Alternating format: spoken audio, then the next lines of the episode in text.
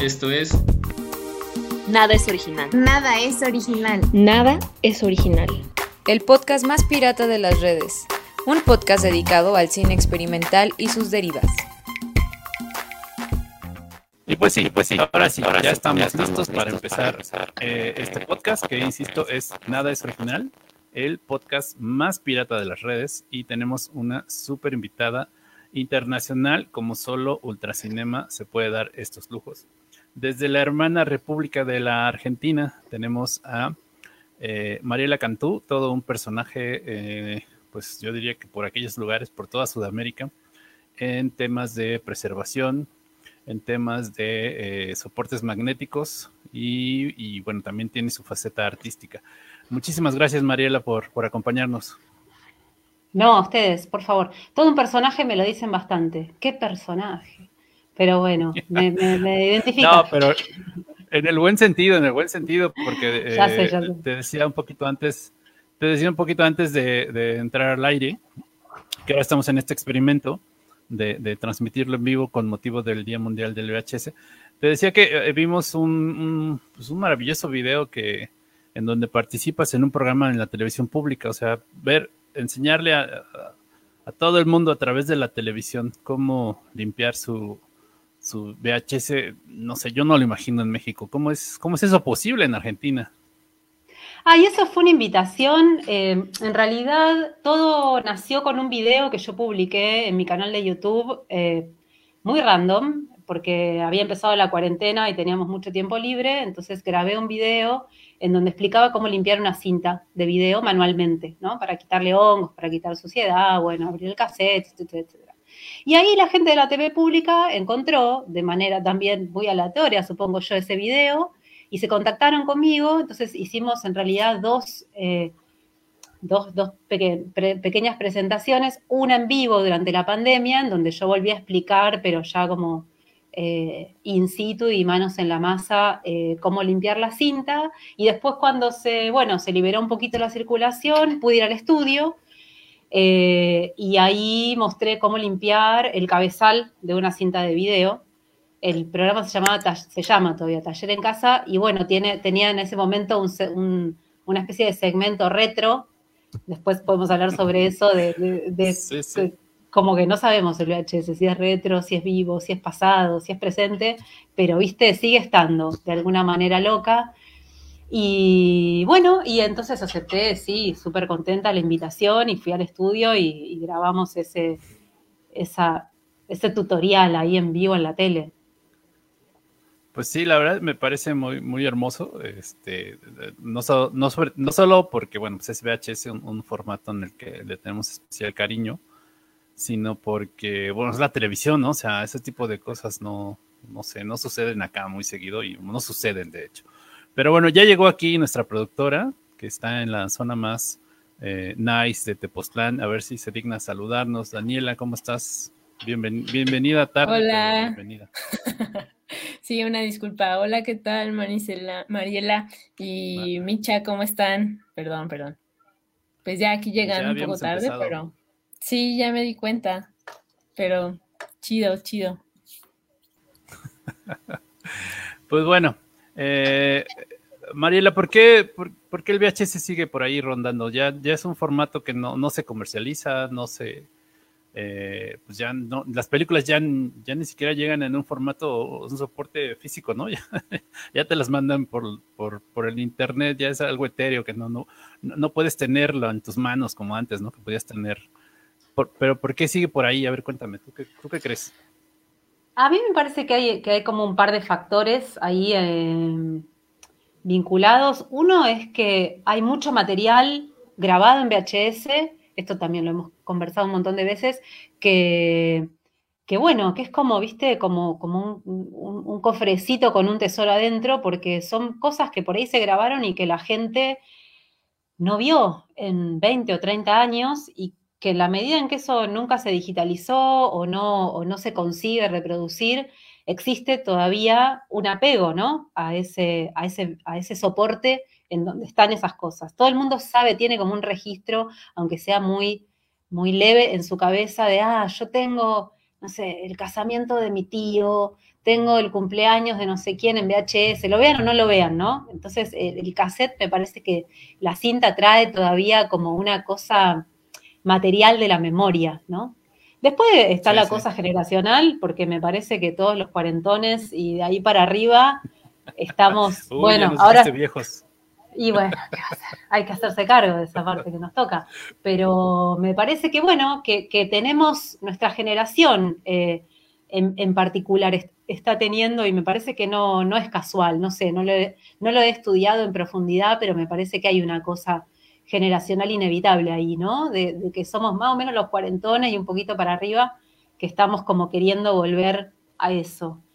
Y creo que, no sé, y en última instancia me parece que hay una, que hay también en, muchas personas una conciencia casi como de, que te diga, como de, resistencia, ¿no? A que las imágenes tengan que circular solo por una vía, solo de una manera a la, a la homogeneidad, ¿no? De lo que se ve, que todo sea alta definición, que todo sea 4K, que todo se parezca, en definitivo. Y ahí me parece que el VHS, que los formatos de video en general y otros, y otros tipos de formatos, porque también hay una vuelta del Super 8 y lo fílmico y las diapositivas y los archivos sonoros en cassette, digamos, hay como toda una recuperación, me parece, de esa... De, esos soportes, de esa, de esa cosa también material que es tan fascinante, ¿no? De, de tocar las cosas. Claro. Y sí, sí, justo parte de lo, de lo, del interés que yo tengo en particular, eh, de hecho me, mandé a hacer mi camiseta que dice yo tengo VHS. quiero una, quiero una. es porque pues yo crecí, yo, o sea, el cine que yo vi lo vi en VHS.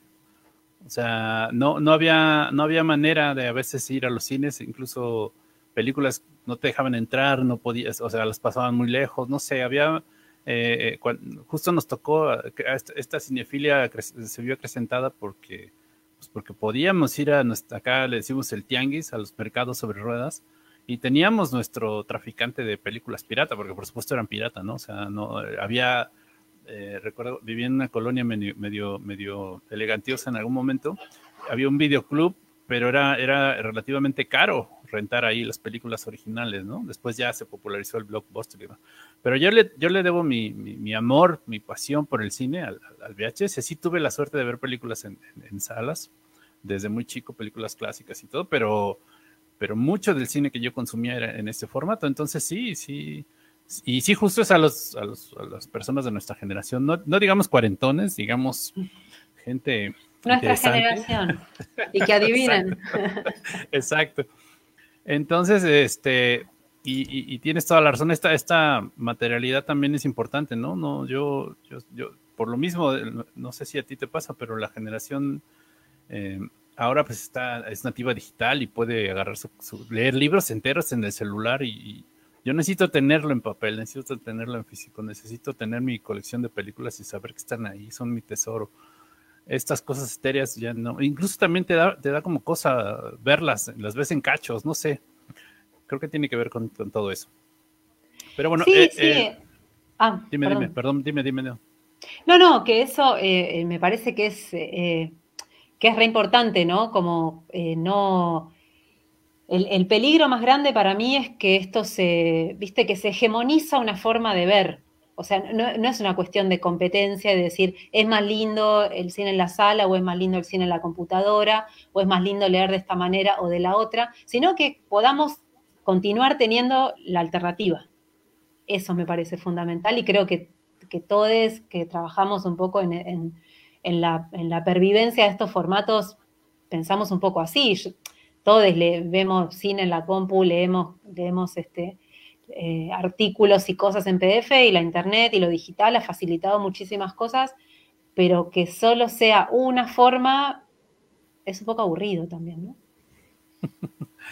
Sí, y digamos en, términos de, preservación, eh, bueno, incluso de producción, ¿no? Hay películas, eh, a mí me, me, impresiona muchísimo cómo este tema del, del, video analógico, de los soportes magnéticos, pues prácticamente está olvidado, ¿no? Antes de, antes de ir a, a, otro tema, me gustaría que nos, o sea, en México, bueno, pues se, ha hecho un esfuerzo, se ha, ido acrecentando con el, con el paso del tiempo la importancia de la preservación y, los jóvenes, ¿no? Hay generaciones jóvenes que aunque no necesariamente están preparados eh, académicamente, son, han sido entusiastas y, se, les ha presentado la oportunidad de, trabajar en archivos y de, hecho esta, administración en particular del, del, del, cine, del, cine, del, mexicano cinematografía tiene mucho interés en el archivo, pues una beca para, para crear archivos. Mm.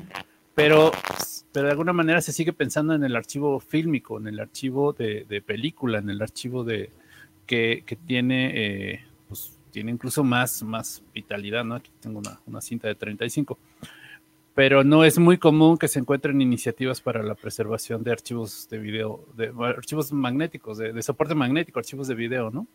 Y es todavía más grave el asunto, pienso yo.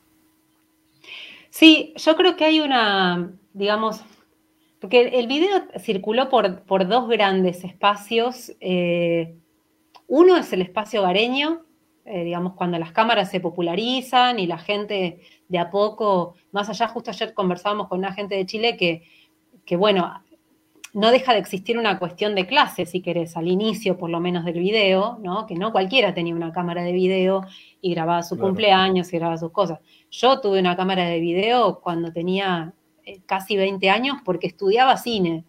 Si no, no, fue algo que mis padres tuvieron interés en conseguir, ni creo que nadie de mi familia cercana tampoco tenía. Pero de alguna forma, digamos, más allá de eso, empezó a circular, después en el momento se fueron como toda la tecnología, ¿no? Se va abaratando y empezó a tener un espacio, por un lado, de la gente que tenía cámaras y por el otro lado, de la gente que grababa con su videocasetera, ¿no? Y ahí me parece que hay una cosa que, la gente que trabajamos en preservación eh, intentamos hablar mucho de esto, ¿no? Que es cómo poner en valor y explicar a las personas que sus propios archivos son importantes que eso cuenta una historia también, que, hay, que hay una parte de la historia que sin ese archivo nunca se va a contar, ¿no? Porque es como que, eh, qué sé yo, pensamos, e, es, normal pensar, ¿no? Decir, pero ¿a quién le puede interesar ver el cumpleaños de mi hermanito cuando tenía cinco años?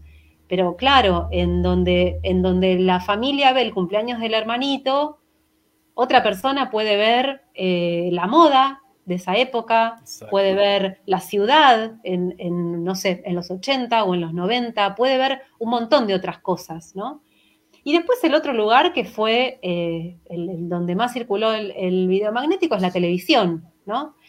Yo no sé en México cómo están eh, en ese asunto, en Argentina es como que bastante poco a poco se está digitalizando los archivos televisivos, eso me parece me parece una deuda muy grande, ¿no? Una deuda pendiente bastante grande porque, digamos, si hablamos de la posibilidad de escribir historia en estos pequeños fragmentitos de video hogareño, ni hablar de lo que puede ser la historia de un país, la historia de una sociedad, como se ven los medios, ¿no? Más allá de que sean los medios masivos y sean las historias hegemónicas y demás, eh, y en Argentina, bueno, es, algo que todavía estamos batallando mucho, ¿no? esta conciencia, no solo, digamos, a nivel de, la población, ¿no? De decir esto, bueno, y tus archivos importan también, eh, sino ya de los de las altas esferas, ¿no? En donde esa conciencia, bueno, siempre pensamos que debería estar, eh, pero si no está, bueno, hay que batallar y hay que crearla, ¿no? Claro, claro. Eh, y justo pensando en eso, ¿no? De repente, eh, eh, por ahí en, algún momento toda la comunidad de, de, archivistas formuló la frase, el nitrato no puede esperar, ¿no? Nitrate can't wait.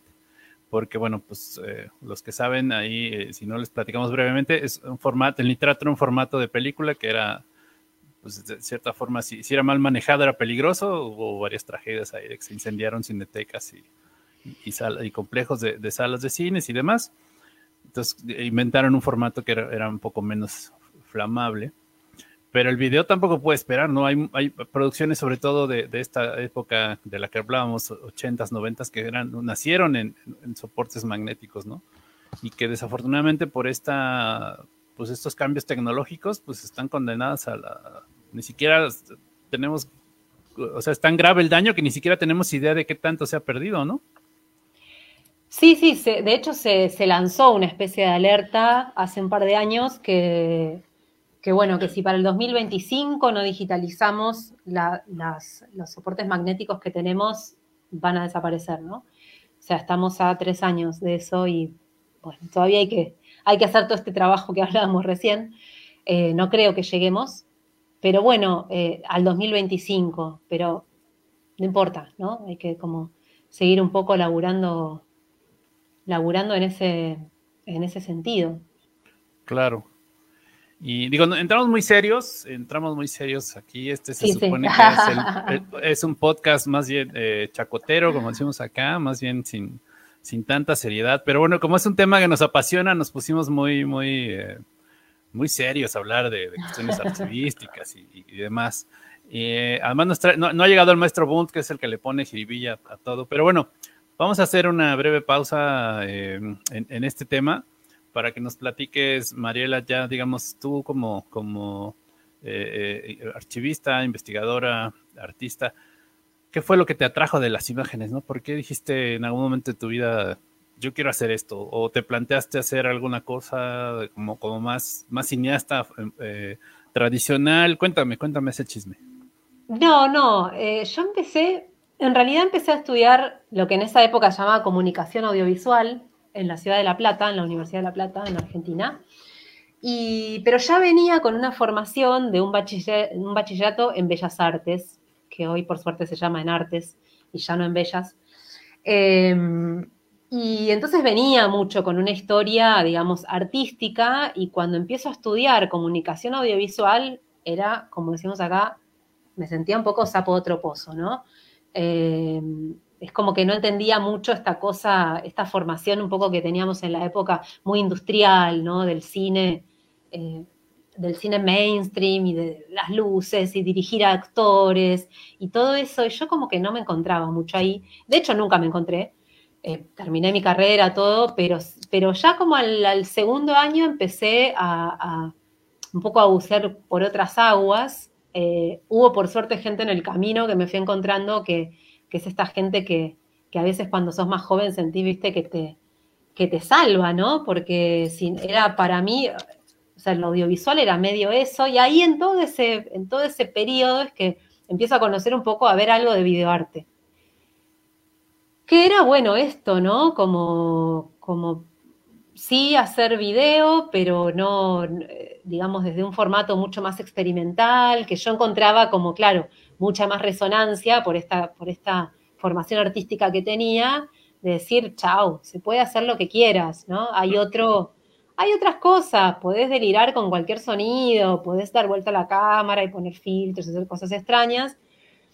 Eh, y me encantó. Eso es como lo que, lo que empecé un poco a seguir por ahí. Hice también mis, mis laburos en videoarte y tal, o en video, bueno, como le decimos, hoy ya esos, esos nombres por ahí eh, quedan, quedan viejos a veces, ¿no? Video experimental, video arte o simplemente video. Y entonces, claro, empecé a ver video y más video y más video, pero eh, eso se reducía a las clases, ¿no? Cuando íbamos y alguien nos pasaba un video arte, que era, no sé, una vez, dos veces por mes podía llegar a ver un video arte de cinco minutos. Ok.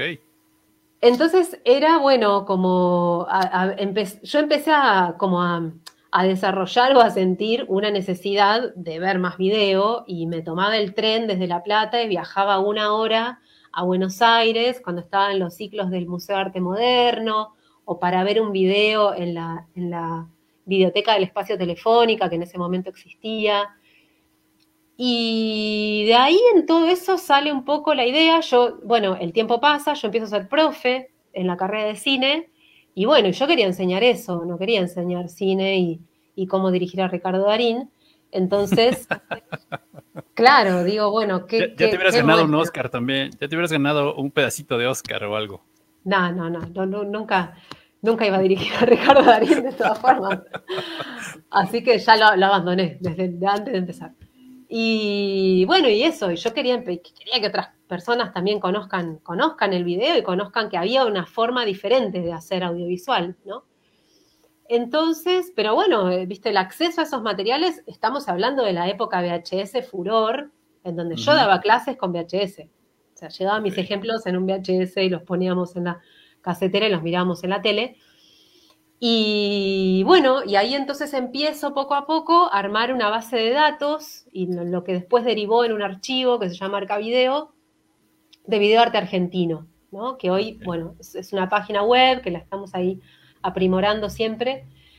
Eh, y eso es como que inevitablemente son como cosas que sí, cuando las cuento tienen un sentido, ¿no? Porque después, claro, cuando empezás a armar un archivo, llegás al punto en donde decís, bueno, tengo que llegar a los materiales originales.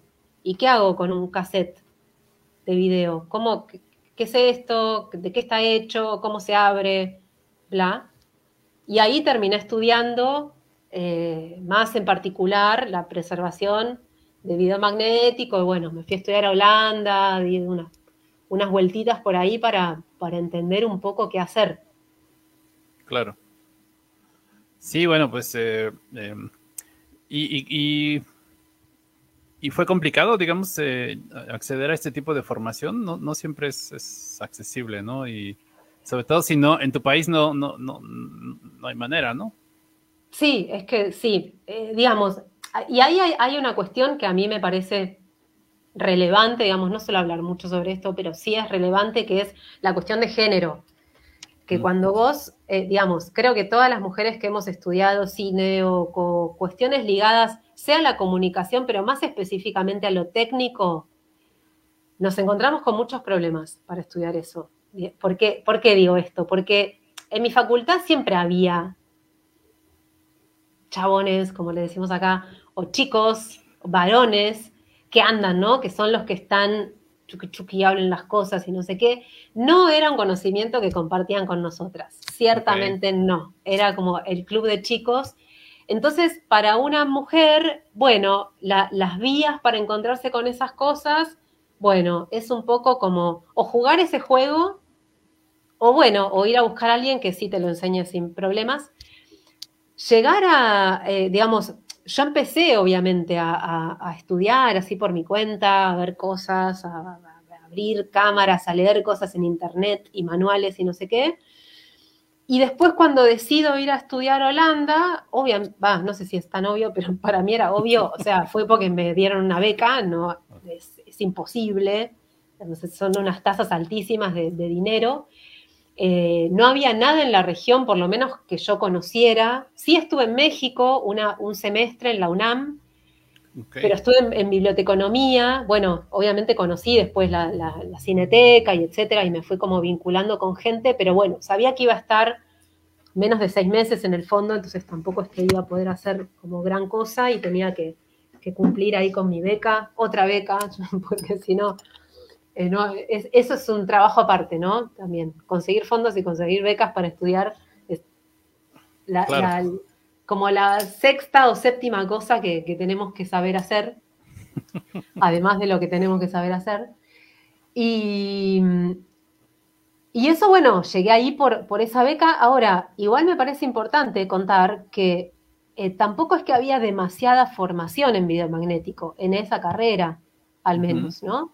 Entonces, eh, en mi experiencia por lo menos, fue un, digamos, fue más un camino de ir encontrando y escuchando quién hace esto, eh, dónde hay un lugar que trabajan así y conseguir una beca o un fondo y ir a ese lugar, eh, como me pasó, por ejemplo, en, en, Gorizia, que siempre agradezco a esa, a esa tremenda mujer que es Lisa Parolo, que es una una preservadora italiana en, la Universidad de Udine, tienen un laboratorio chiquitito que se llama la cámara óptica, que tienen un sector de video en donde Lisa estaba a cargo.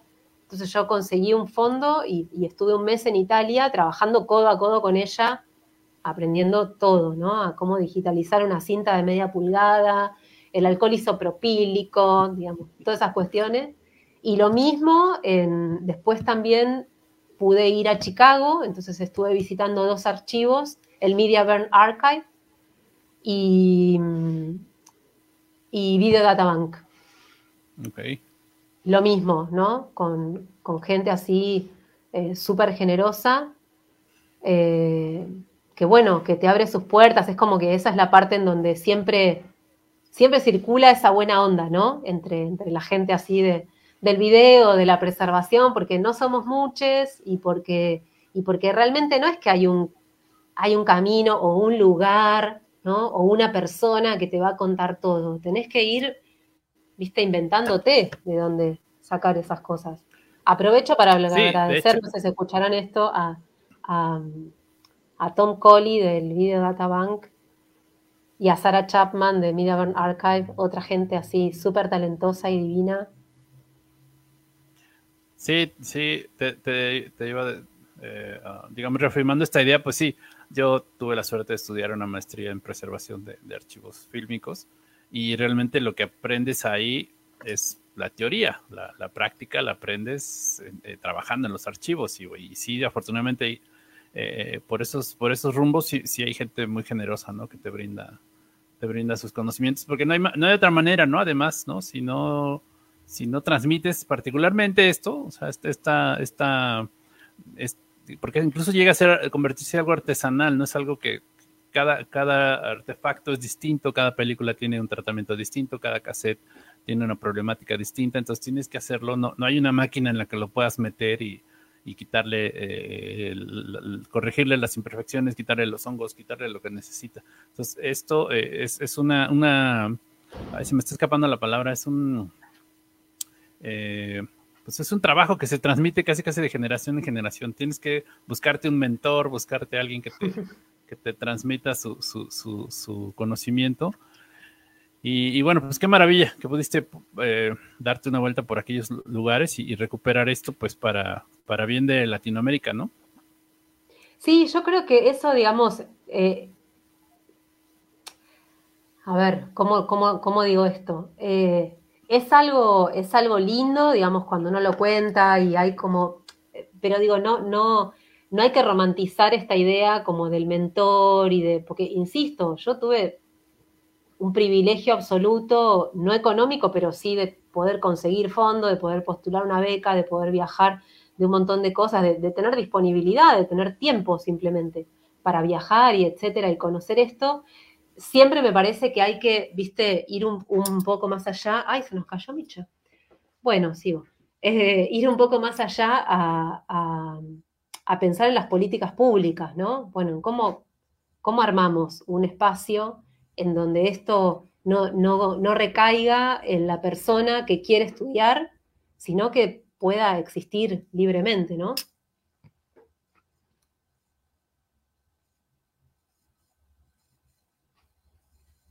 Yo lo perdí a Micha, Dani, ¿y vos también?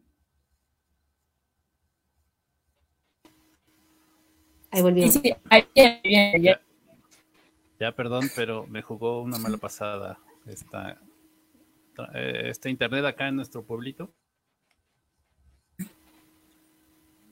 Ahí va, estás, Ya estoy de vuelta. ¿Sí me, me, escuchan? Sí, sí. Sí.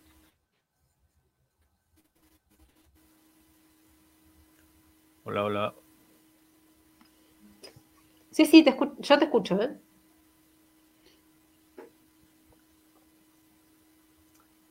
Bueno, aprovecharemos para hacer una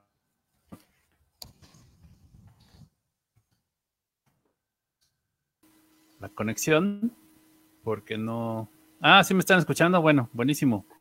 Eh, de todas formas, haremos una pausa eh, en, la, a la hora de editar el podcast. Recuerden, recuerden que estamos grabando en vivo y bueno, pues estas cosas suceden. Eh, se nos va la onda. Yo ahorita no las veo ni las escucho, pero bueno, ellas me están escuchando. Y esperemos que pronto se, se restablezca para continuar platicando con, con Mari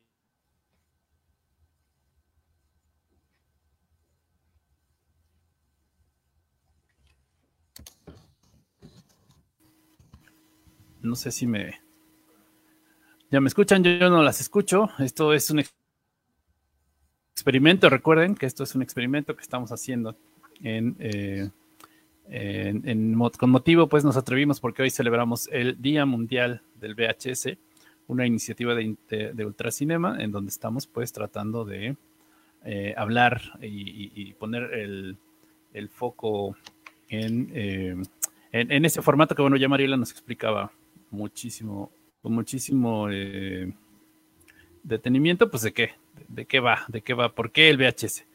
Eh, pues yo no las escucho, no sé, no sé si... A ver, ahí. Me, dicen que ellas sí me, escuchan a mí. algo, algo sucede, estas mm. ondas, por eso no debemos confiar en, el internet ni en el streaming, nada como confiar en tu viejo cassette de VHS, porque a ese, a menos que le pongas un...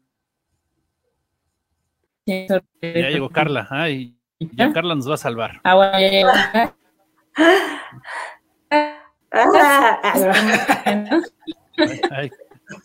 creo, que ya, creo que ya se arregló un poquito la, señal, ya, ya las veo a Mariela y a Daniela.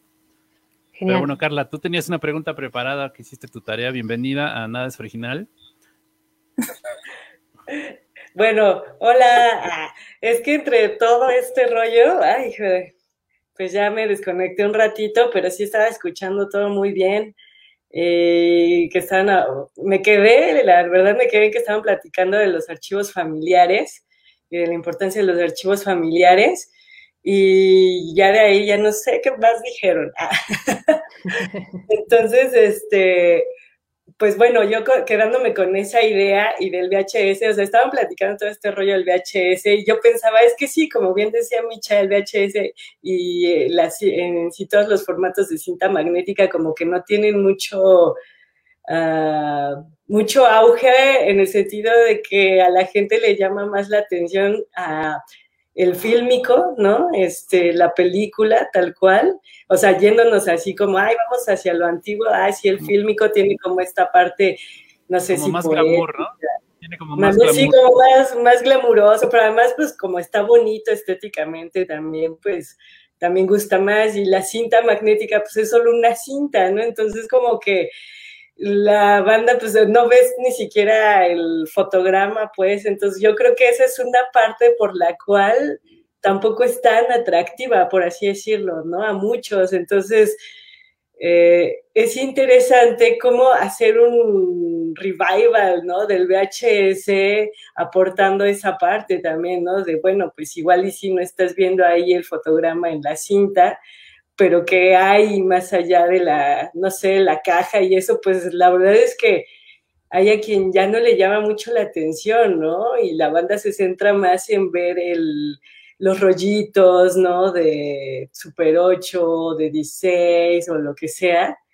Y bueno, y luego ya, saltando al tema de la, ¿cómo se llama? De la memoria familiar, eh, bueno, del archivo familiar, justo a mí también me parece muy interesante y muy importante que, entendamos que nuestros archivos familiares, que las historias cotidianas, por así decirlo, en los entornos inmediatos también forman parte de la historia, que si bien no son, eh, no cuentan, por ejemplo, momentos coyunturales, pero forman parte de, porque justo cuando hay un momento coyuntural en la historia general, por así decirlo, en la historia de un país o del mundo, también se transforman las dinámicas en, la cotidianidad, ¿no? En las familias y hasta algunas prácticas, ¿no? Y eso se ve reflejado también en el, en el material audiovisual, ¿no? O fotográfico también, ¿no? Pero definitivamente forma parte esencial, siento yo, de,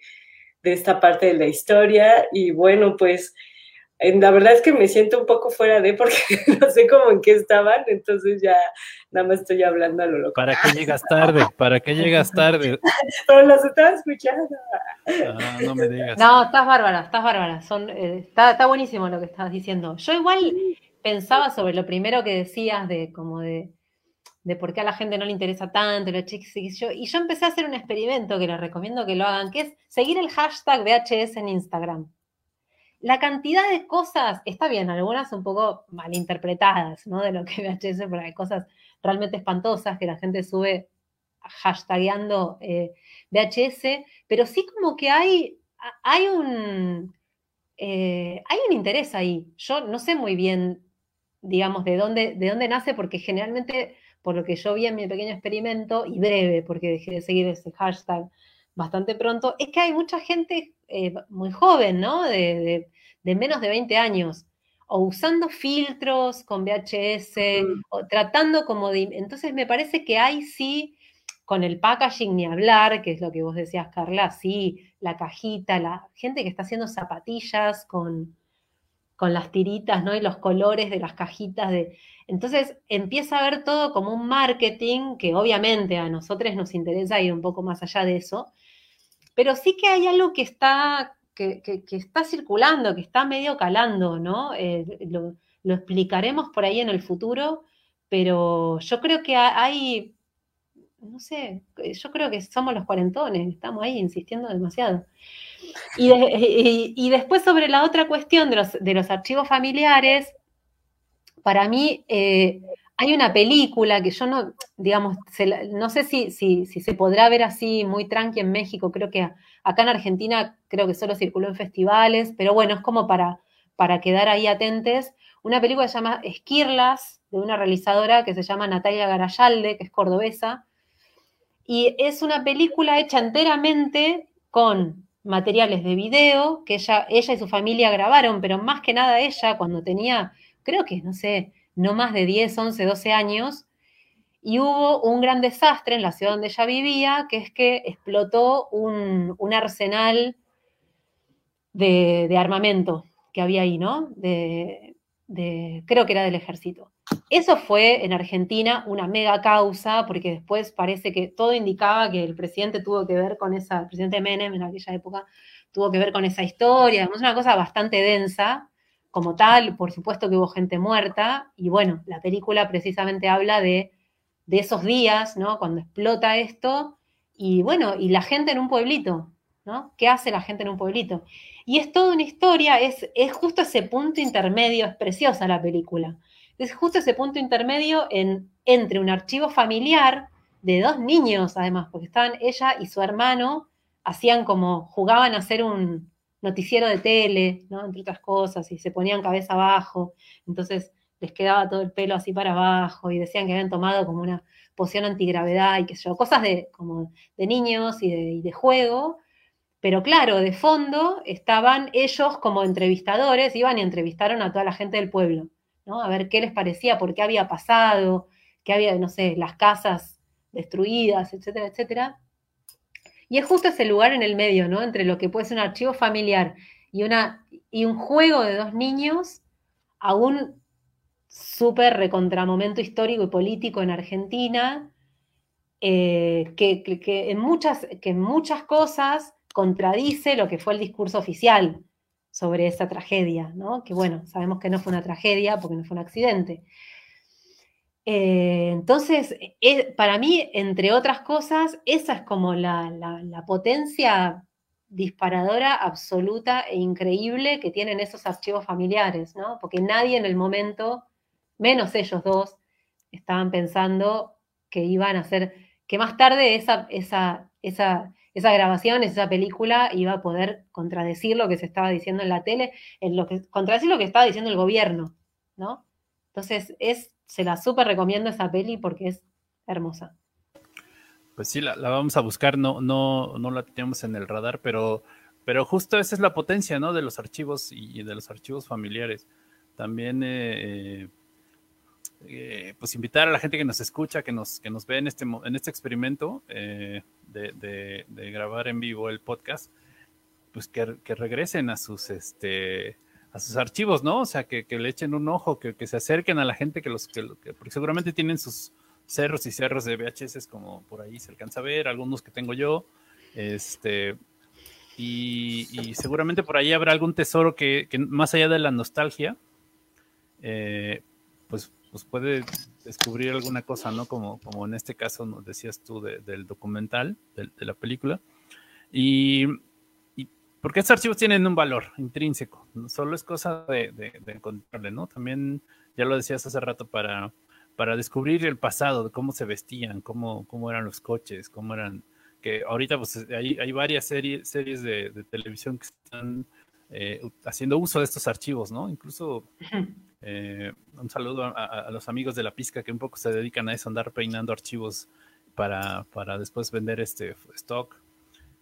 Eh, pues hay, hay, hay, hay, varios temas, o sea, el VHS no está muerto, ¿no? No está muerto para nada. Esta, esta onda retro que decías de, que, acerca a los jóvenes, toda esta subcultura que, en Argentina también está, descubrí hace poco en un podcast eh, que hay eh, como encuentros de, le llaman Outrun, y, y, con esta onda del synthwave, como que toda la, la, estética ochentera y se reúnen a crear música y se reúnen está increíble, o sea, yo, yo me dan ganas de, ir a unos... Eh, ¿Por qué los argentinos están tan adelantados en estos temas así extraños? Y, pues, no, no estamos adelantados en nada.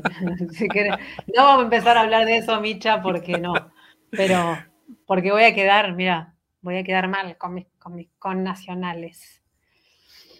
Pero no, siempre hay gente, ¿viste? No es una cosa, no hay una idiosincrasia nacional. Hay personas más así, como interesadas en eso y, por ahí van. Está bueno todo el canal de y esta movida que está haciendo Javier Plano con Videónica. Por supuesto. También, ¿no? Es como otra referencia para gente que está queriendo ver experimentos realmente muy locos.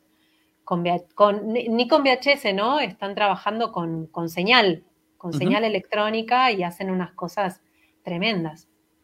Que desafortunadamente eso, pues de repente o sea, digamos, el, el, el, cine, como, como decía Carla, en, formato fílmico, bueno, pues era privativo para algunos, ahora unos cuantos se acercan a, a, a, coleccionarlo, a tenerlo, a, buscarlo en los, en los mercados. Eh, medianamente lo puedes volver a ver porque existe un proyector que todavía son cosas mecánicas, ¿no? O sea, una cosa ahí que con un par de ligas y eh, y, un alambre lo, puedes arreglar, tampoco es tan complejo. Se está perdiendo toda esa tecnología, al menos en México hay muy pocos personajes todavía que por ahí andan, o sea, saben cómo repararlos. Bueno, ese tipo de cosas se están perdiendo. Pero en el terreno del, soporte magnético, del video analógico, ahí sí estamos completamente perdidos, ¿no? O sea, sí hay que saber mucho más de, ingeniería, de, circuitos, de, porque ahí yo creo que es ahí donde se, está perdiendo la batalla de, la tecnología. El capitalismo nos, nos, arrasó con eso ahí, sí. No sé qué piensas tú. Y no, no puedo hacer menos que coincidir. El capitalismo nos arrasó. Otra remera es esa. Eh, pero bueno, eh, no sé, creo que hablamos ya de esto alguna vez, pero, pero me parece que está bueno insistir sobre eso, que es, eh, bueno, siempre hacer red, ¿viste? porque mm, cualquier persona que ha trabajado con, preservación o con cassettes o con cintas o con películas o qué sé yo, sabe que es imposible saber todo, ¿no? Me parece que en algunas cosas hay que relajarse y encontrar el teléfono de la persona que sí lo sabe. O sea, como preservadora yo no puedo saber catalogación, em, eh, cuestiones de, preservación específicas de la técnica y cómo reparar una cinta y qué hacer con sus hongos y qué sé yo, y reparar un, equipamiento y, lo que decíamos, ¿no? Conseguir becas, conseguir financiamiento y, y, armar un espacio de formación para que otras personas aprendan, es mucho.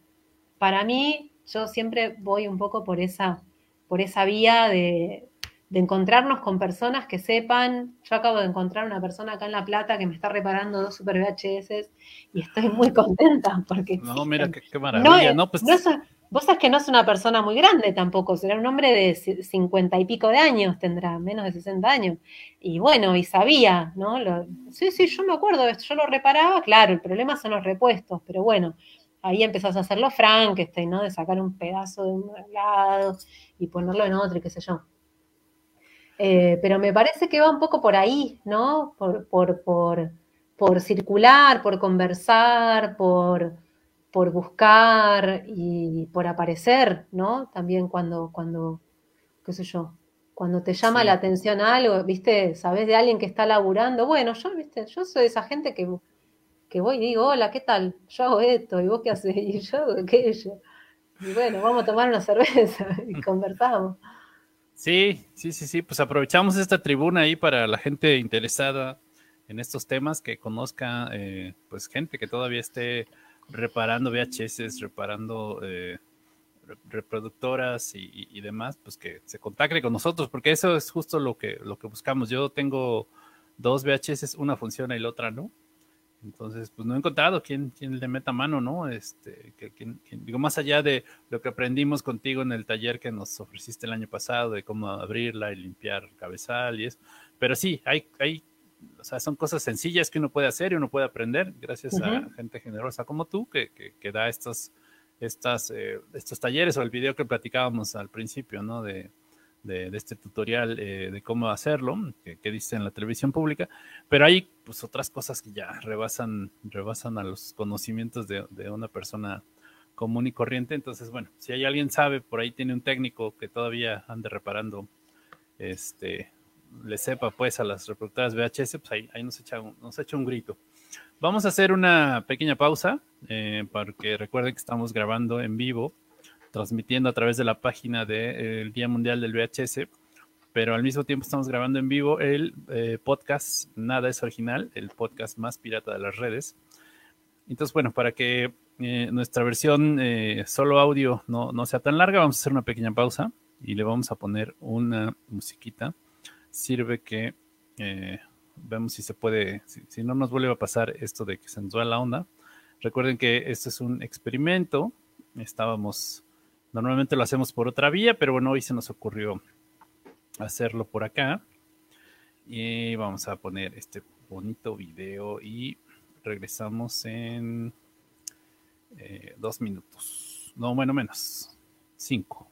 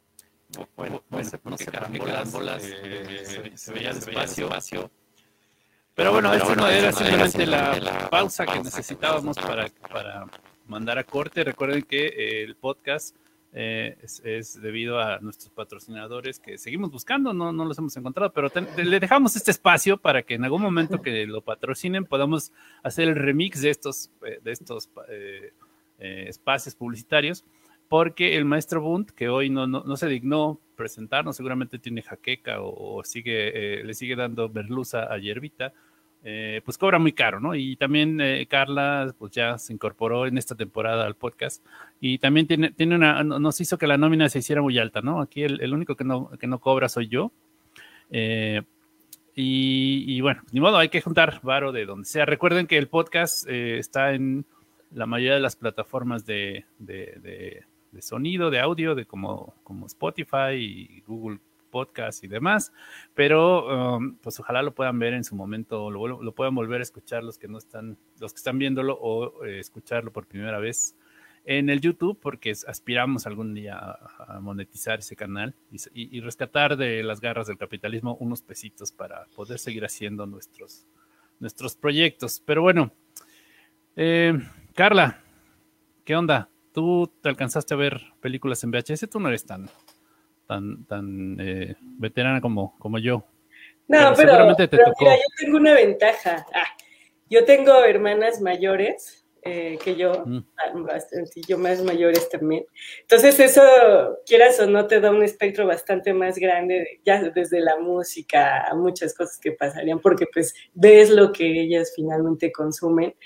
Y sí, pues por supuesto que había un VHS ahí en la casa y este Eh, no, no vimos realmente muchas pelis, bueno, yo no vi muchas pelis en VHS, fueron poquitas, pero sí encontramos la función maravillosa de grabar de, desde el VHS, ¿no? Desde el reproductor de VHS. Entonces, pues cuando salían así los videos de rock, así, ay, mira, grábalo, y ahí, ah, pues vamos a grabarlo. Era muy divertido, entonces, eh, pues sí se quedó ahí como un pequeño bueno, se quedó porque después lo tiraron. Este, un pequeño archivo de nuestras grabaciones de lo que salía en la tele y que nos gustaba.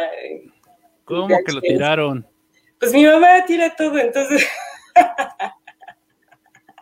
entonces soy así, hijo, sin piedad. A, propósito, a propósito de hermanas, eh, una, una, de tus hermanas a la cual no puedes decir que es más vieja que tú, porque es tu gemela, nos manda saludos desde Italia. Ah, sí, hola y mi hermana. Ah, Pero bueno, este.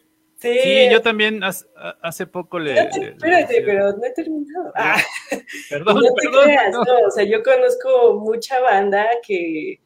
O sea, tú dirías, no, pues no, no consumió VHS, pero sí, y tiene mucho que ver con el fenómeno de que el VHS se quedó bastante tiempo en las casas, siento yo. Entonces, muchas generaciones sí lo conocieron y sí pues vieron algunas películas en VHS o de repente pues ya nada más se quedó el aparato ahí así como un vestigio, ¿no?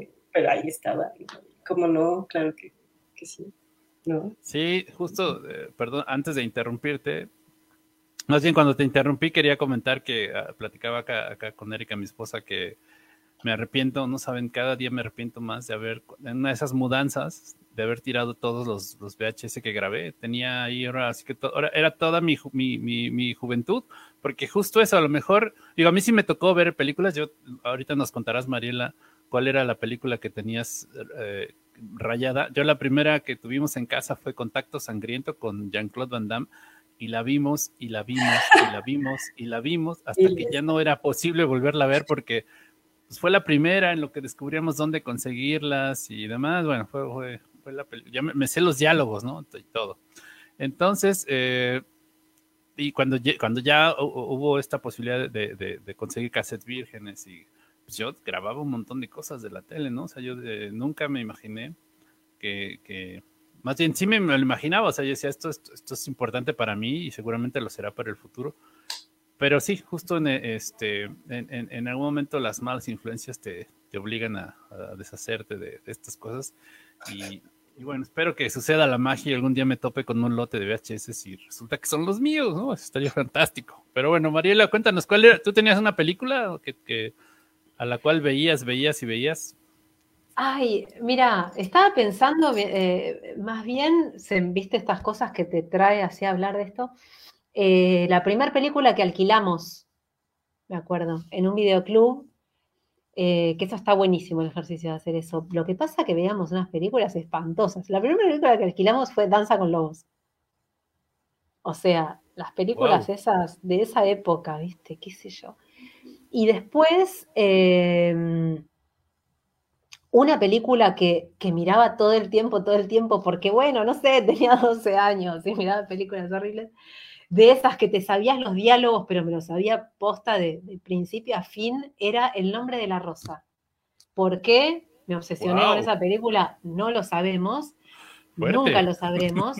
Re loco, re loco. Y mi mamá, me acuerdo que sentada al lado mío y se reía porque yo ponía la película, no era una película que habíamos comprado, la había grabado de la tele, eso sí hacía bastante, grabar películas. Grababa películas y obviamente los videos de MTV, cuando llegó el cable, ¿no? Eh, y la había grabado de la tele y esa, claro, se, autodestruyó en, pocos meses porque ya era una película, no era original la película y después, claro, de tanto pasarle y pasarlo, me iba sentada al lado y me miraba como ya sospechando que tenía algún tipo de enfermedad mental porque repetía los diálogos de la película. Pero no, eh, no me llevó, no me llevó por lo menos, no, no estaría diagnosticada, digamos, de nada. Pues sí, no, no, ¿me escuchan? Algo le pasó aquí a mi micrófono. Ah, algo me mandó aquí una señal, pero bueno, pues eh, digo, el nombre de la rosa sí es, es, fuerte, ¿no? Con Christian Slater. Christian Slater. Sí, joven. Me gusta Christian Slater, supongo que era eso. Sería eso. Pero bueno, sí, no, eh, es, es eh, pues hablar de esto, no, o sea, hablamos pues de las cosas importantes, pero bueno, esto de la nostalgia también es importante, ¿no? También es, es yo creo que lo que mantiene a, más, más tarde, hoy, que es el Día Mundial del VHS, vamos a tener la plática con, con eh, eh, un coleccionista mexicano, Dirceu Castro, que tiene una colección importantísima de, de, VHS, pues para que nos cuente por qué, ¿no? O sea, por qué, por qué la gente sigue guardándolos. Pero bueno, eh, en, eh, en, Argentina ya hablábamos, ¿no? De que hay de repente estos personajes que están, digo, personajes como tú, pero personajes en positivo, que tienen este interés. Yo, yo, yo siento, te, percibo como, como pues, la gran experta, ¿no? De, de, Sudamérica, de, este tema. Y eh, hablábamos de estos colegas que hacen estos eventos de Outrun y que, se juntan para escuchar música synthwave. Y, eh, ¿qué,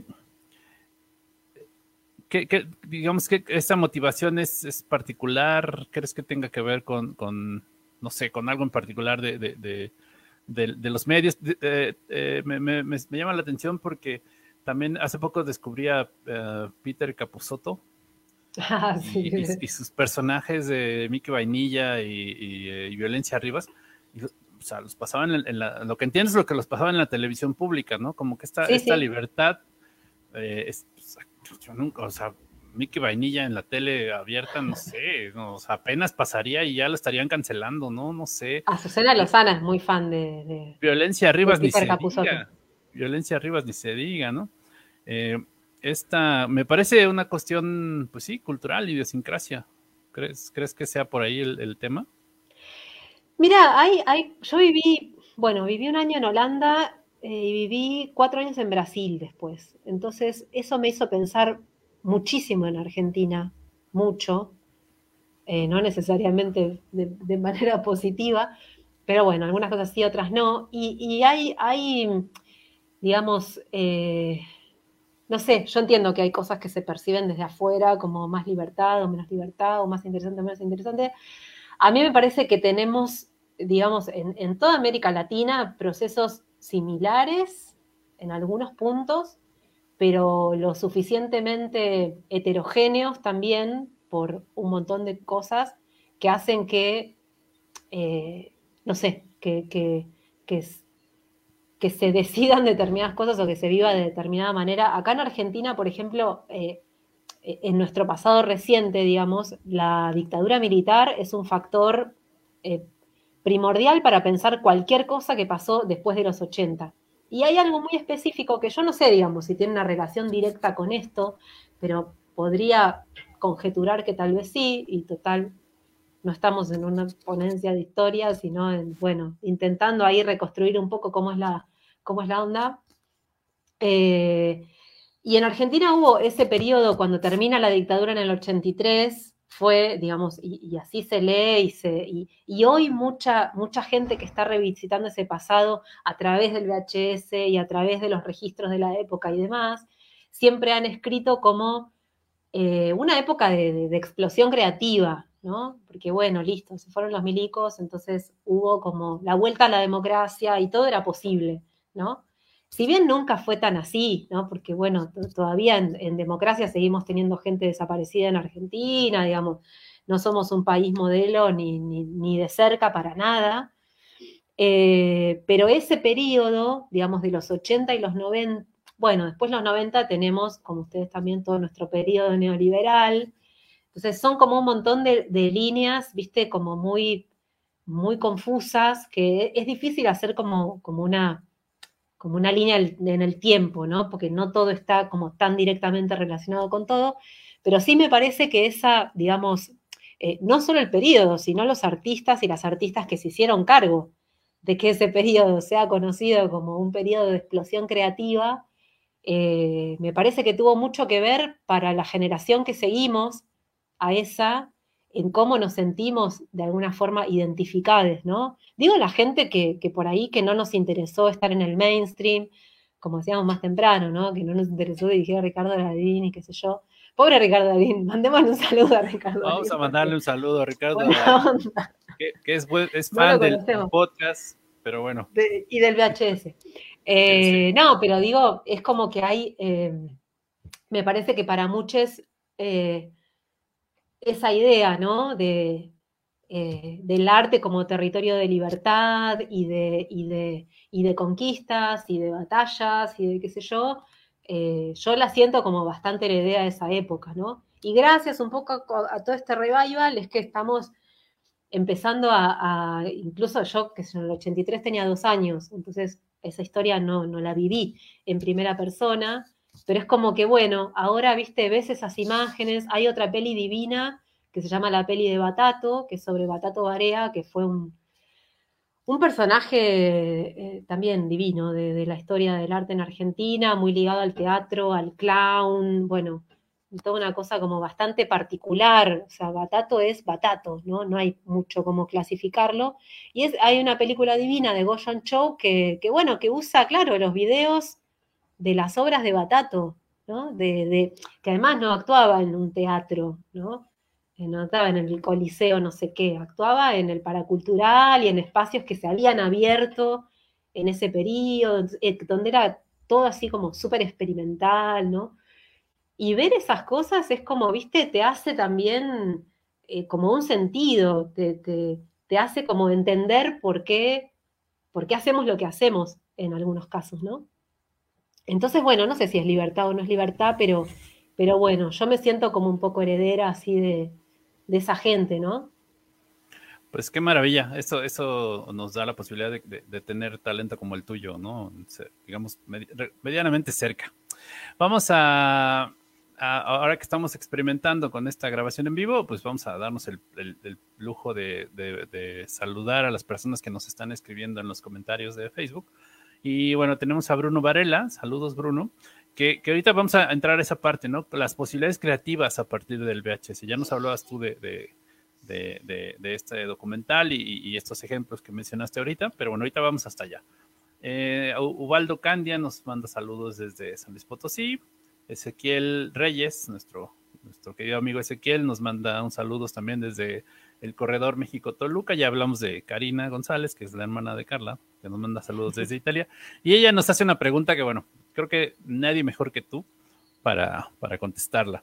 Karina dice que nunca entendió la diferencia que había entre beta y VHS. Porque dice que le lo chistoso es que le ha preguntado a gente más grandecita, o sea, ya nos dijo viejos, sobre la beta y nadie la recuerda. ¿sí existió o no?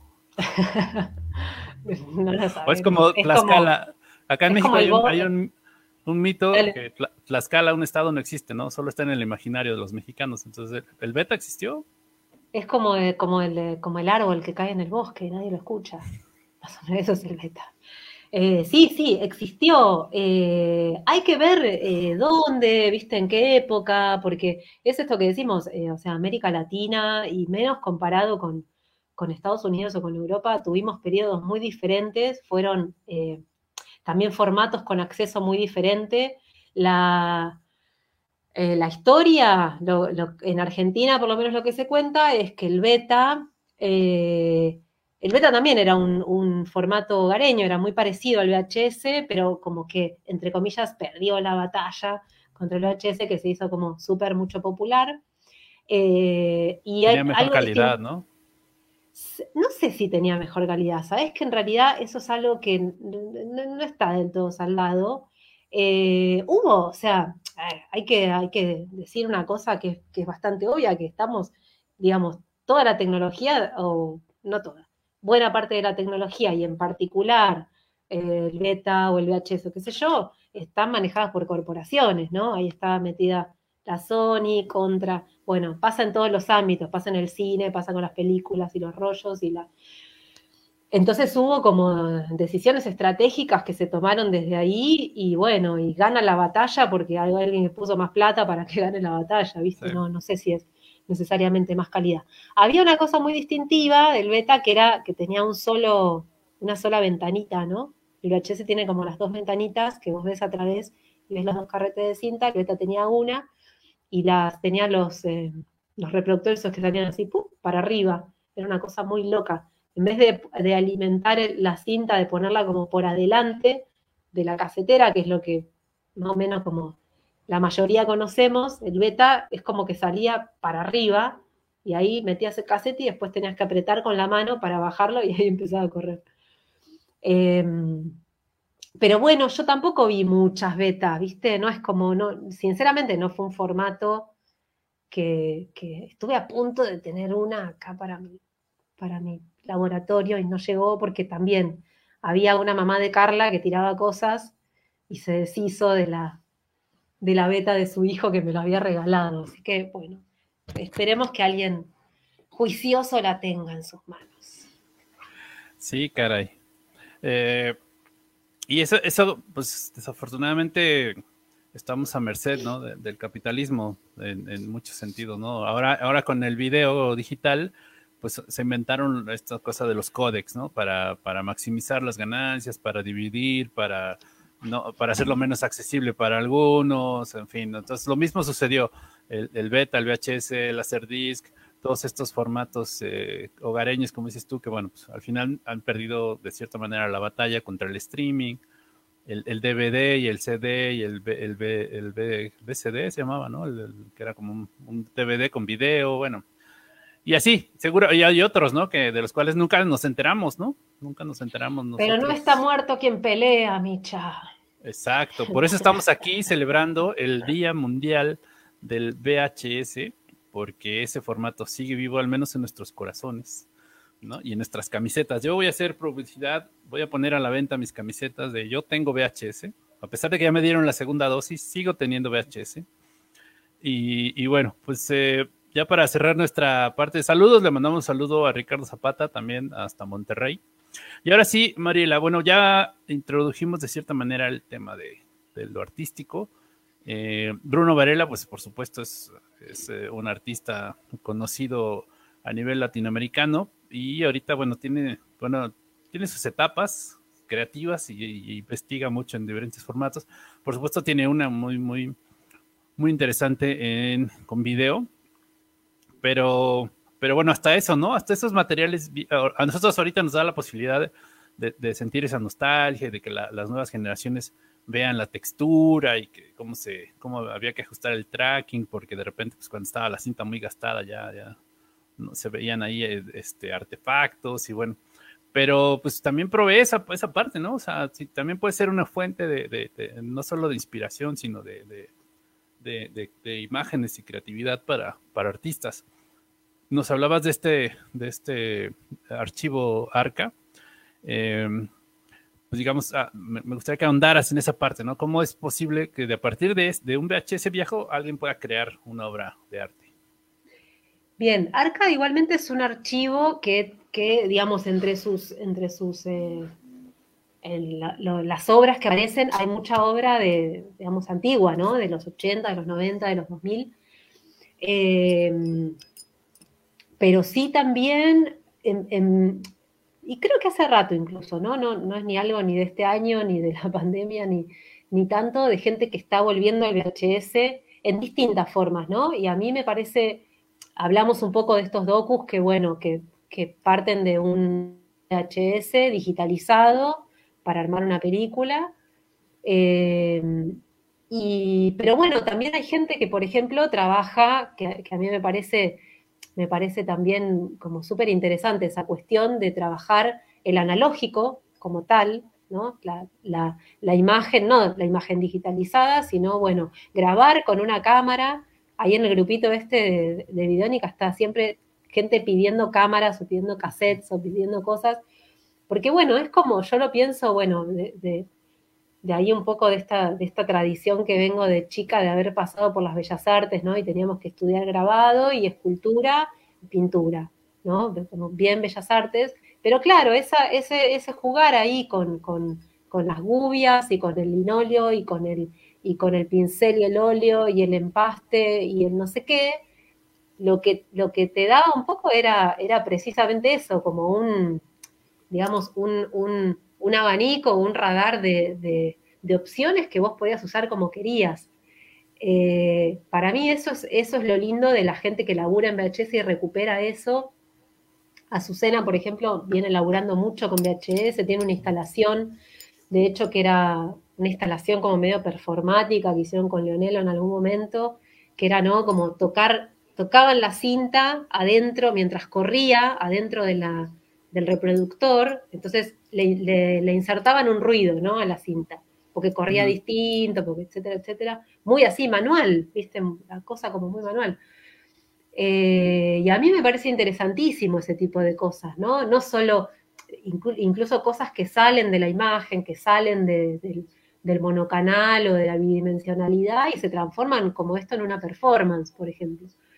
Eh, me parece que ahí, yo, bueno, insisto mucho sobre esto, ¿no? De, incluso para la gente que está empezando a hacer audiovisual, ¿no? Que hay mucha, que le interesa lo experimental y que le interesa probar nuevas formas bueno, viste, el, HD no es, no es, la única opción, no se tiene que ver todo bonito, y tampoco es lo mismo poner un filtro, ¿no? vos podés, claro, grabar una imagen y después le poner un filtro. Se renota, sepan que se renota eso y que no queda bien. Ah, bueno, fue que había un poco jugando, qué sé yo, pero, pero bueno, está el material ahí, ¿no? Existe y está bueno probarlo, está bueno experimentar con otras con otras herramientas, ¿no? Por, cierto, eh, Azucena el año pasado nos mandó un video de, no, sé si era parte de esa instalación que mencionas, pero bueno, era jugando con VHS eh, una, una de sus piezas. Ahí le, mandamos un saludo también a, Azucena. Y, y bueno, pues sí, está, eh, o sea, no solo para documentales, ¿no? Como ya decía, sino para también meterle incluso mano, ¿no? Al, aparato y, generar texturas, generar este, eh, ruidos y, demás, que bueno, pues ya sea, ya es un performance, ya sea un, video.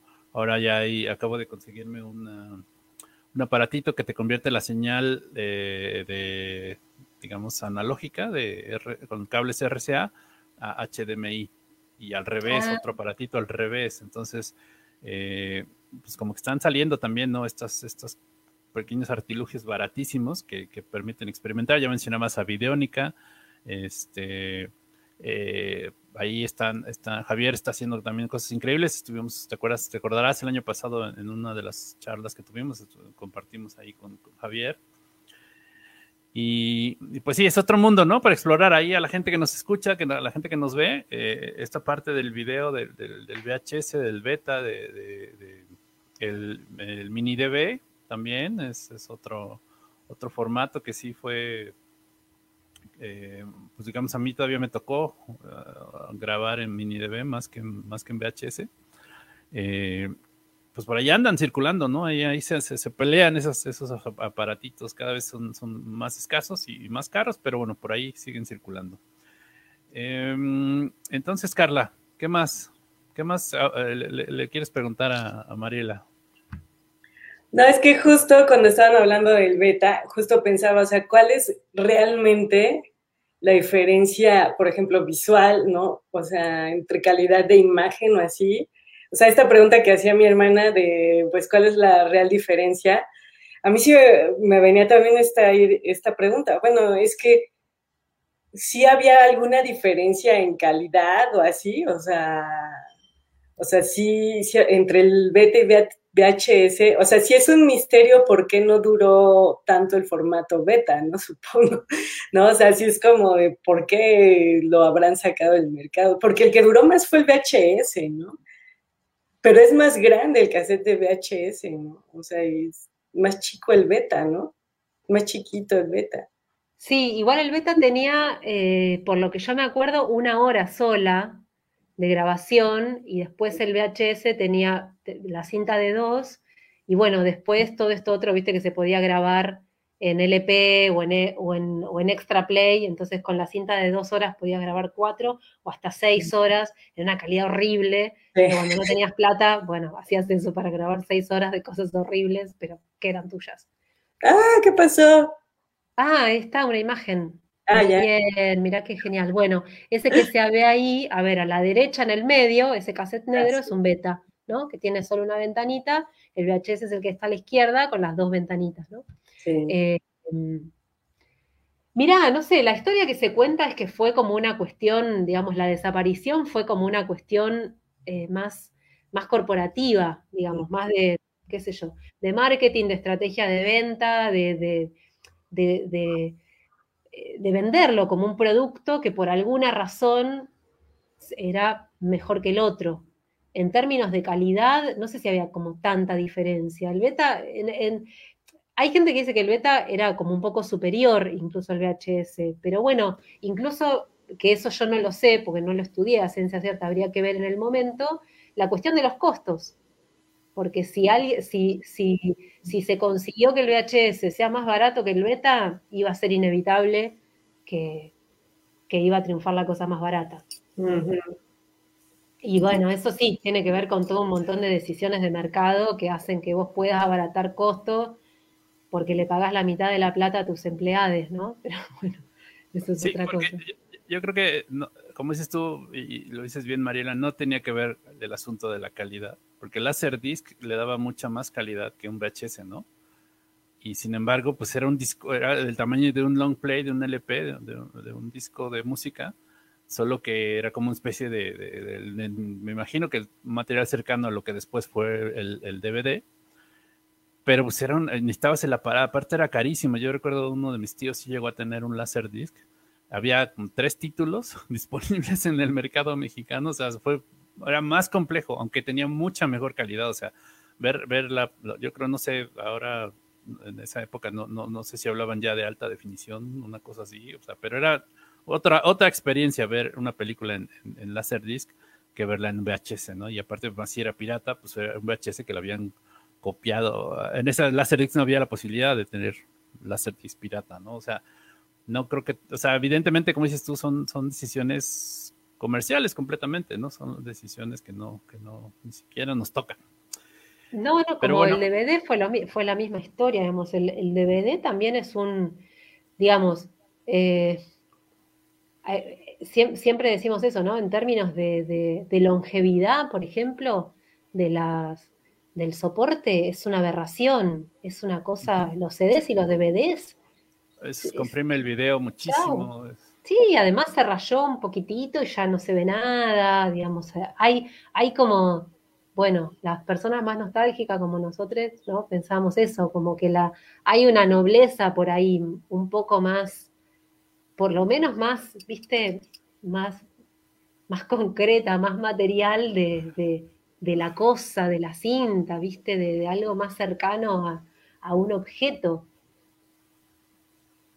Y sí, de hecho, por ejemplo, esto del DVD, eh, hace poco queríamos ver una peli de, pues que ahí compramos hace, bueno, no, no, bueno, no sé, no me acuerdo si era mío, ¿no? Pero que tendría que unos cinco años, ¿no? Eh, de haberse comprado. Y así, ay, vamos a volverla a ver, sí, pues ya no jaló, ya no jaló, ya. Así, ¿por qué? O sea, sí no, no la pudimos ver eh, así, pues bien, ¿qué onda? ¿Pero por qué? De plano, pues ya el formato, o sea, no sé, es muy extraño porque, pues sí, el disco estaba en buenas condiciones, pero pues supongo que como todo, ¿no? O sea, hasta como los formatos, como cuando estás haciendo, no sé, video y todo este rollo en formatos nuevos y hay cosas que ya van pasando y entonces tienes que codificar o transcodificar y no sé qué, entonces sí fue así de, no manches, o sea, ya, ya valió que eso, o sea, ya no podemos verlo. Y en efecto, la nobleza de los formatos antiguos es que, bueno, pasa el tiempo, si tienes con qué reproducirlo, se va a ver, ¿no? Bien o mal se va a ver. Sí, eso siempre decimos con un grupo de, de amigas, ¿viste? Decís, bueno, de última el VHS, qué sé yo, se ve con ruido, se ve horrible, pasan rayas, hay partes en blanco y negro, pero algo se ve. Por lo menos te deja el lugar para la imaginación y de rellenar todo ese ruido. El digital es sí o no, es binario, es señal o no señal, no hay algo intermedio, ¿viste? Entonces ahí es como más complicado, porque pasa eso, ¿no? No se ve y no se ve y no se va a ver. Sí, sí, sí, sí. Pero bueno, mira, Mariela, eh, aprovechando este experimento, la, gente se, animó a hacernos una pregunta. Y Leonardo Suárez nos pregunta, mm, bueno, dice, sería bueno que hablaran un poco de la digitalización del VHS de modo económico para diversos usos en proyectos audiovisuales. ¿Tú qué consejo les darías? No, eso es, una, digamos, eh, siempre va a tener que ver, viste como alguien, alguien te dice, me tengo que comprar una computadora. ¿Qué computadora me compro? Uf, bueno, hay muchísimas opciones, pero siempre la respuesta es, depende para qué, ¿no? Eh, hay, hay placas y hay modos de, digitalizar. Eh, hay placas muy baratas, hay placas muy caras, hay placas intermedias, hay, como lo que decías vos, Micha, ¿viste? Cositos y, formas así, adaptadorcitos y pendorchito que salen tres mangos.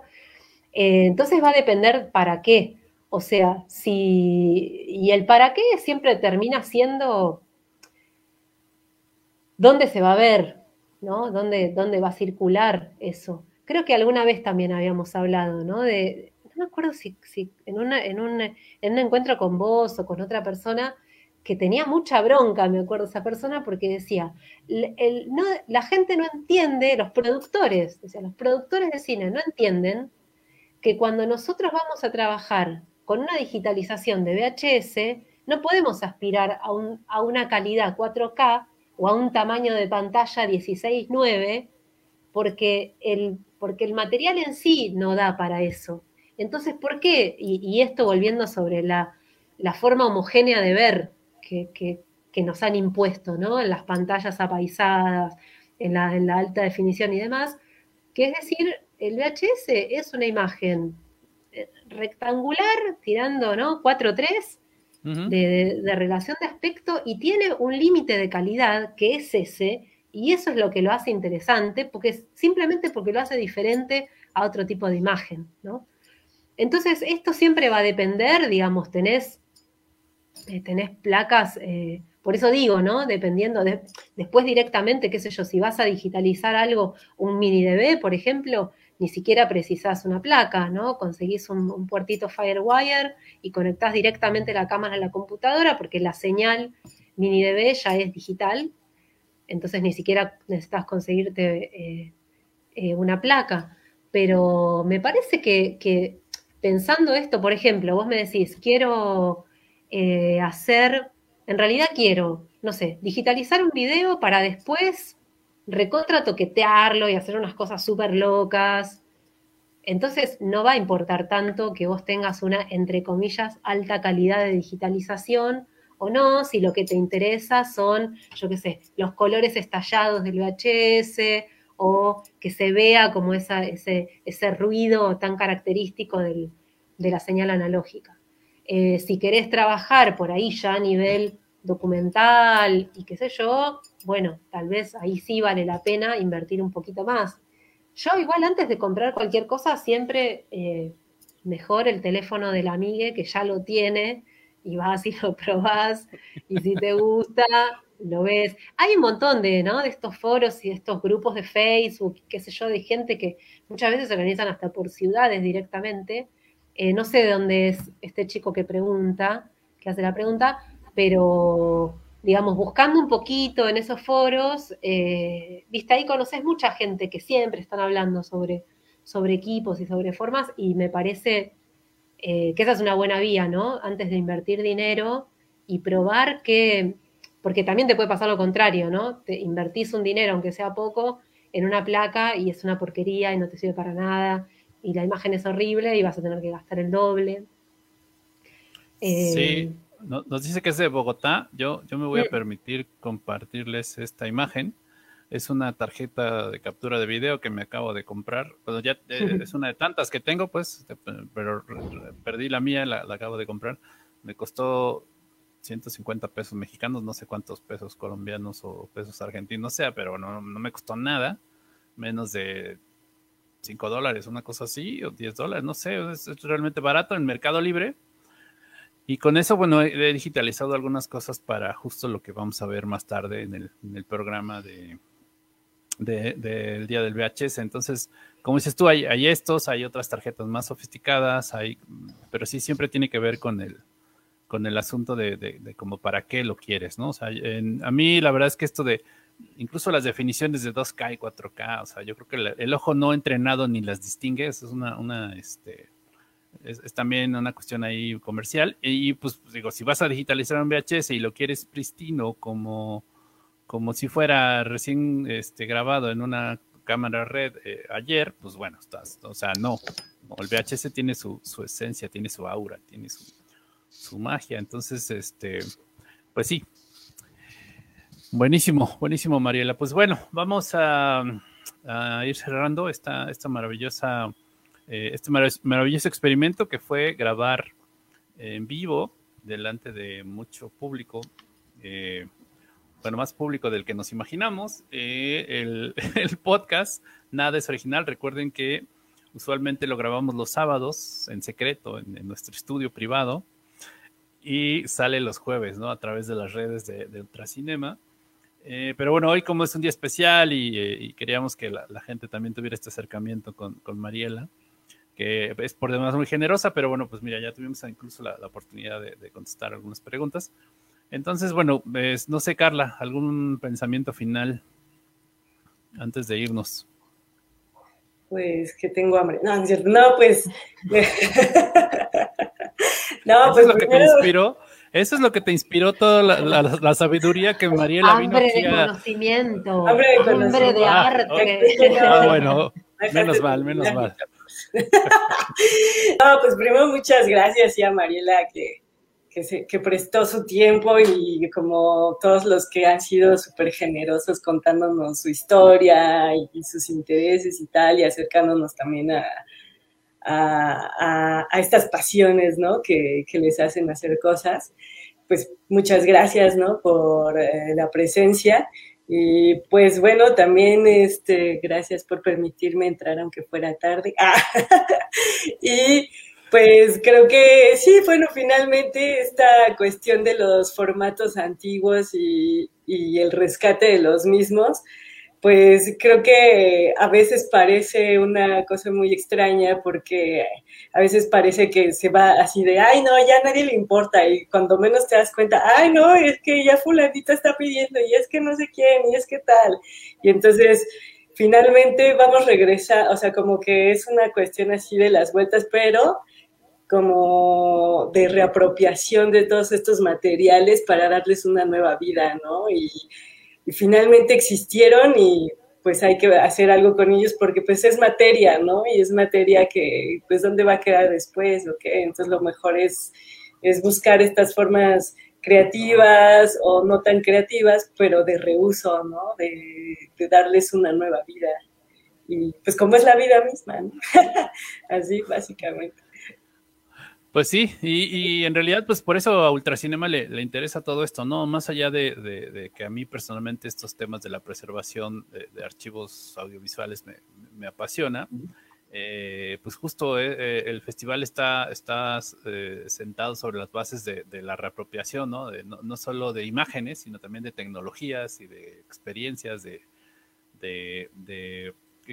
experimentaciones, ¿cuál era la frase de Galupo? Em, Experiencial. Eh, eh, experienciaciones, vamos a inaugurar. Pues eh, de todo tipo de cuestiones creativas. Y bueno, pues por eso se nos ocurrió hacer esta, esta celebración que esperemos que año con año se consolide. Aspiramos algún día a hacer como el, Home Movie Day, el Día Internacional del Cine Casero. Entonces, entonces le, la mostramos igual a la gente en terreno, quiera que sea que nos hayan escuchado. Eh, pues que se animen ¿no? a hacer sus eventos de VHS, aunque sea que se compartan entre sí, que, que se, se, se, compartan pelis, que se armen este, tardeadas, como, como se llamaban en mis tiempos, ¿no? Que se armen la tardeada para juntarse a ver este, películas en VHS, cualquier cosa alrededor del formato siempre ayudará y siempre eh, pues eh, lo mantendrá, lo mantendrá vivo, vivo, como es un poco la intención acá. Mariela, muchísimo. Algo ya para finalizar, algo que nos quieras comentar. Sí, una última cosa para todos nuestros oyentes y nuestras oyentes. Si tienen cintas de video en su casa, por favor, guárdenlas de manera vertical, no acostadas, de manera vertical como un libro, en un espacio lo, que tenga la menor humedad posible, eh, o sea, no lo dejen en una caja oscura, si tienen eh, cintas en los armarios o en una, no sé, o en un estante o en una caja, en un rincón, eh, con humedad, sáquenlas de ahí y póngasla en una biblioteca de manera así vertical y que no les dé el sol directo como para dejar así hasta que se consigan cómo digitalizarlo y cómo volver a verlo, eso les va a garantizar un par de añitos más ahí de vida. Buenísimo, buenísimo, buen consejo. ¿Cómo, era la frase? ¿No, está muerto quien lucha? No está muerto quien pelea. no sé si es del Martín Fierro o algo así, pero se usa mucho acá. Buenísimo. se dice así con, con, como con, con acento, ¿viste? No está muerto quien pelea, como como, como medio pues macho. Exacto, aquí, aquí pues el, sigue, el, VHS sigue resistiendo gracias, gracias a, pues a la gente que lo, que lo mantenemos por ahí presente. Eh, quiero aprovechar también ya para cerrar eh, este podcast para invitarlos. Hoy eh, es el Día Mundial del VHS. Y bueno, ya empezamos con esta, con esta grabación en vivo del podcast. Eh, a las 6 de la tarde tendremos la presentación de la revista Glicerina, que es un proyecto importante de los años 90 que eh, eh, Antonio Arango nos va a hacer favor de platicarnos un poco más. Era una revista audiovisual de videoarte de, contemporáneo de los 90 que se vendía en los puestos de periódicos. ¿no? Es un proyecto interesantísimo, yo por supuesto en VHS. Y vamos a tener, después de la conversación con Antonio, una, eh, digamos, el estreno mundial en línea. Vamos a transmitir desde, desde, este mismo espacio, el Facebook del, Día Mundial del VHS, eh, el número 2 de esta videorevista, ¿no? Tendremos una conversación al término, porque sigue vigente el VHS, con, con Dirceu Castro, que le decía que es un coleccionista de, de VHS. Hay tiene un grupo muy importante de Facebook también sobre, sobre lo mismo para cerrar el programa del día de hoy con una compilación de clips de, que nos han mandado eh, eh, de distintas partes eh, de, la propia colección de, Ultracinema. Y este, quiero aprovechar también para mandarle un saludo a nuestro colega chileno. se me está escapando su apellido, Gonzalo, tú lo debes conocer. Mariela es también mm, preservacionista, Ah, sí, Gonzalo. Eh, ¿Cuál es el apellido de Gonzalo? No sé, sí. Perdón, ya sé quién es. Se me olvidó tu apellido ahorita por estar, eh, no puedo hacer dos cosas al mismo tiempo, entonces estoy buscando eh, la, imagen que les quería compartir. Y, bueno, esto lo va a tener que editar Gonzalo Ramírez. Gonzalo Ramírez, ahí está. Lo, va a tener que editar la productora para que eh, en, la, en, la, edición de, del podcast no, sé, no parezca que se me olvidó su apellido, pero Gonzalo, un saludo.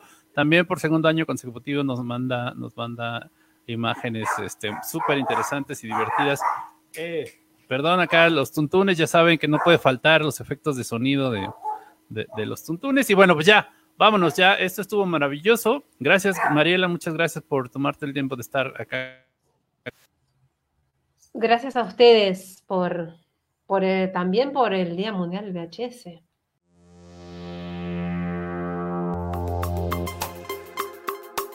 Esto fue Nada es original. Nada es original. Nada es original. El podcast más pirata de las redes. Un podcast dedicado al cine experimental y sus derivas.